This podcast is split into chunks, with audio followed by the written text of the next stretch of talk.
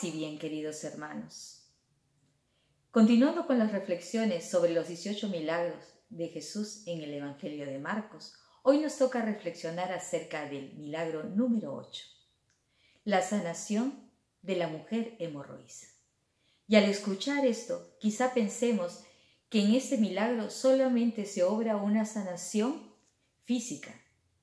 Pero Jesús no solamente va a sanar a esta mujer físicamente, sino que la va a sanar también de sus heridas emocionales y la va a liberar de todas las consecuencias que esta enfermedad le ha traído para su vida.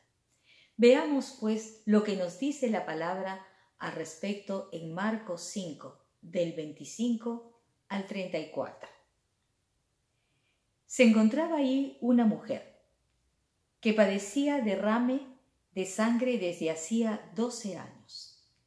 Había sufrido mucho en manos de muchos médicos y había gastado todo lo que tenía, pero en lugar de mejorar, estaba cada vez peor.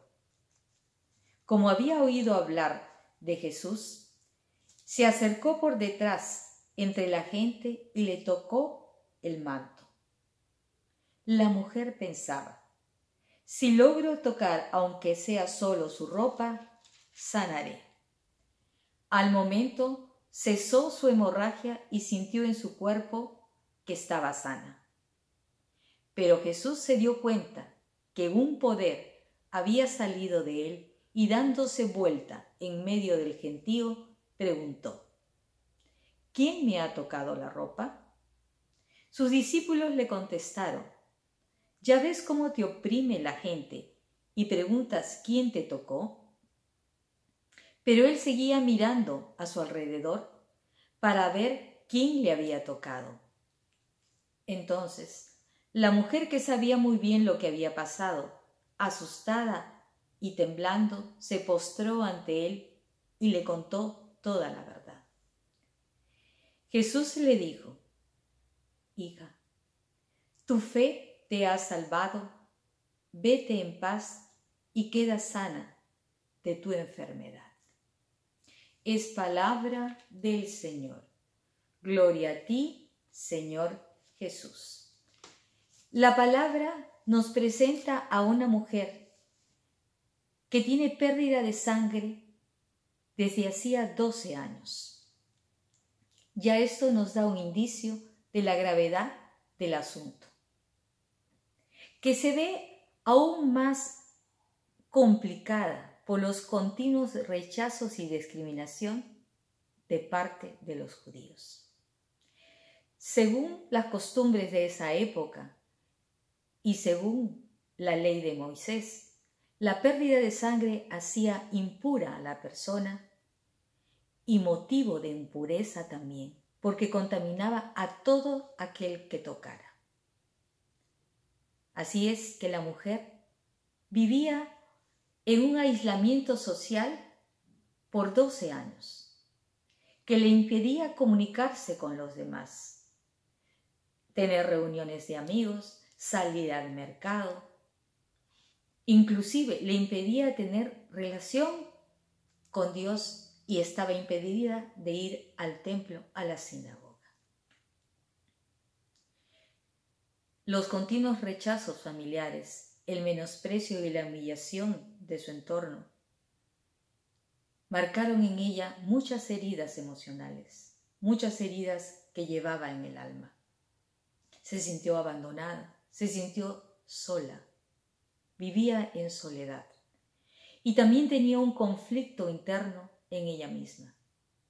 ¿Cuántas veces se habrá preguntado, como tú o como yo tal vez, ¿Por qué a mí?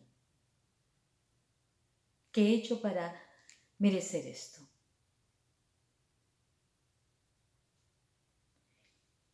Y llevaba y anidaba sentimientos encontrados en su corazón, sentimientos de culpabilidad, sentimientos de condenación, sentimientos de resentimiento, de odio y hasta de rencor.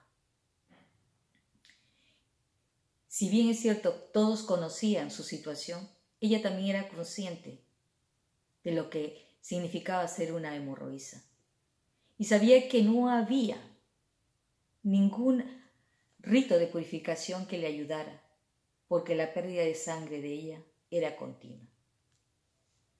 Pero dice la palabra que cuando ya había gastado todo lo que tenía, e inclusive quizás había perdido las ganas de vivir, oyó lo que se decía de Jesús. Y esto le dio esperanza, le dio fe. Creo que se animaba ella misma y se decía, si sanó a la suegra de Pedro, si curó al leproso, si hizo caminar al paralítico, a mí, a mí también me sanará.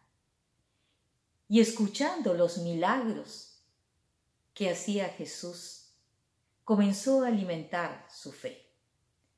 Y aquí quiero hacer un paréntesis para preguntarte y preguntarme. El escuchar de Jesús me da esperanza. ¿Cómo alimento mi fe? Dice la palabra que sabía que Jesús se encontraba en medio de la multitud.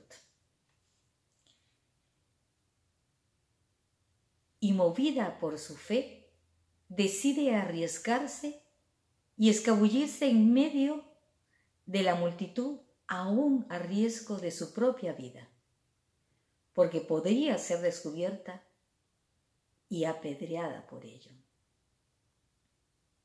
Pero más era su necesidad y se arriesga y piensa, si tan solo tocara sus vestidos, sanaré.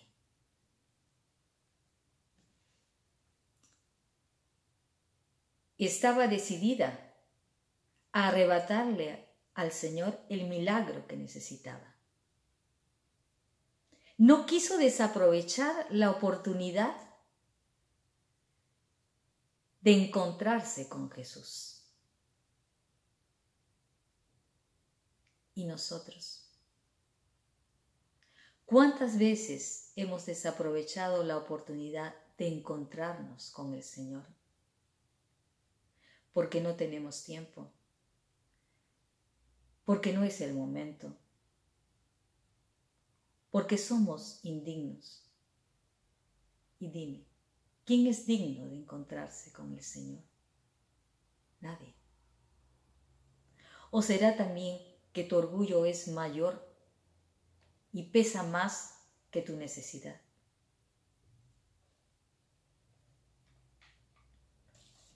Dice la palabra que en cuanto tocó el manto, al instante cesó la hemorragia y sintió en su cuerpo que estaba sana. Pero Jesús también sintió que había salido un poder de él y se volvió entre la multitud y preguntó, ¿quién me ha tocado la ropa? Sus discípulos le dicen, mira, todos te están empujando, te están estrujando y tú preguntas, ¿quién te tocó? Pero es necesario saber quién tocó a Jesús. Porque si bien la mano de la mujer tocó el manto, la fe de ella tocó el corazón y la misericordia de Dios y por eso se produjo el milagro. No fue el manto que la sanó, ni es tampoco la estampita o el santo a que le reza por tu sanación, ni el agua bendita de Lourdes el único que sana es Dios. Jesús, a pesar de que tenía prisa, porque se iba a la casa de Jairo, porque la hija de Jairo estaba enferma, se detuvo y seguía mirando alrededor. Quería saber quién le había tocado. Porque la persona para Dios es importante porque tú eres importante para Jesús. No importa tu enfermedad, tú eres importante. Y en esa búsqueda en ese mirar y descubrir quién lo había tocado, Jesús le decía, acércate, acércate porque aún falta.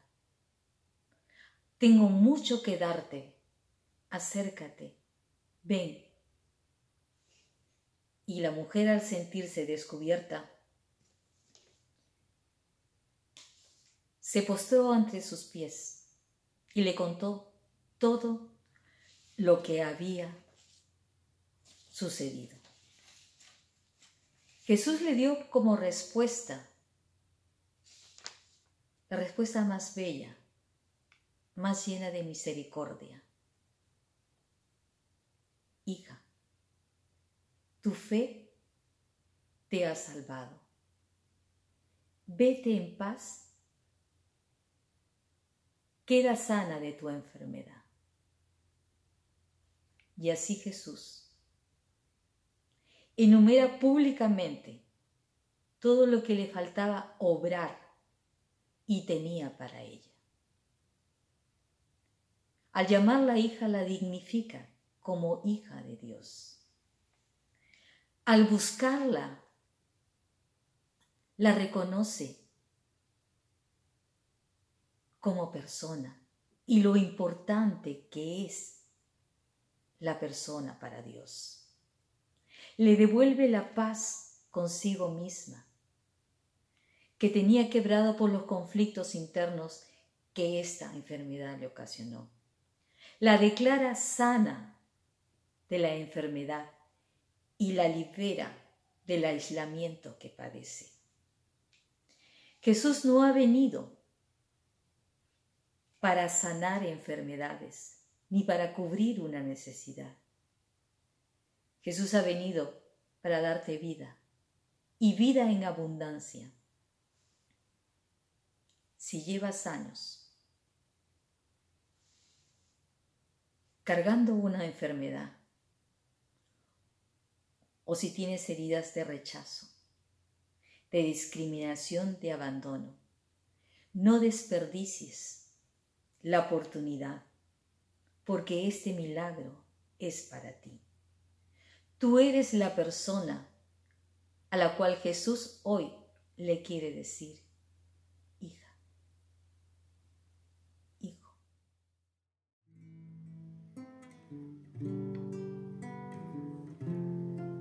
Dispongámonos, hermanos, a entrar en la presencia del Señor a través de esta oración. Si tan solo tocar el borde de su manto. Si tan solo pudiera ver su rostro, si tan solo pudiera tocar sus manos, libre sería, yo sé. Si tan solo tocar el borde de su manto, si tan solo pudiera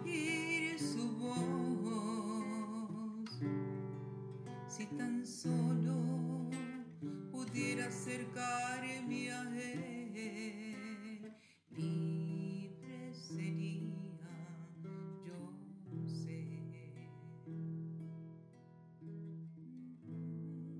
Señor Jesús, hoy al igual que la hemorroísa, quiero acercarme a tocar con fe tu corazón y arrebatarte el milagro que necesito. Tú sabes bien cuántos son los años que vengo cargando con mi enfermedad y sufrimiento. Cuántas frustraciones y heridas llevo en mi alma.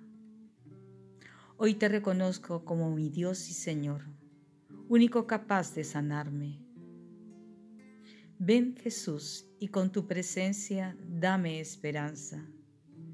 Ven Jesús y con tu palabra alimenta mi poca fe.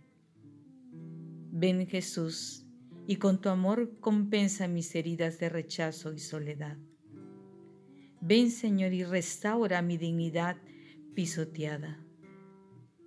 Ven y susúrrame al oído que soy tu hija, que soy tu hijo. Y por tu misericordia y por los méritos de tu pasión, hazme alcanzar mi sanación. Amén. Que el Señor rico y misericordia nos conceda lo que le hemos pedido. Y los esperamos, hermanos, para seguir con esta serie de reflexiones. 18 milagros de Jesús en el Evangelio de Marcos. Hasta pronto.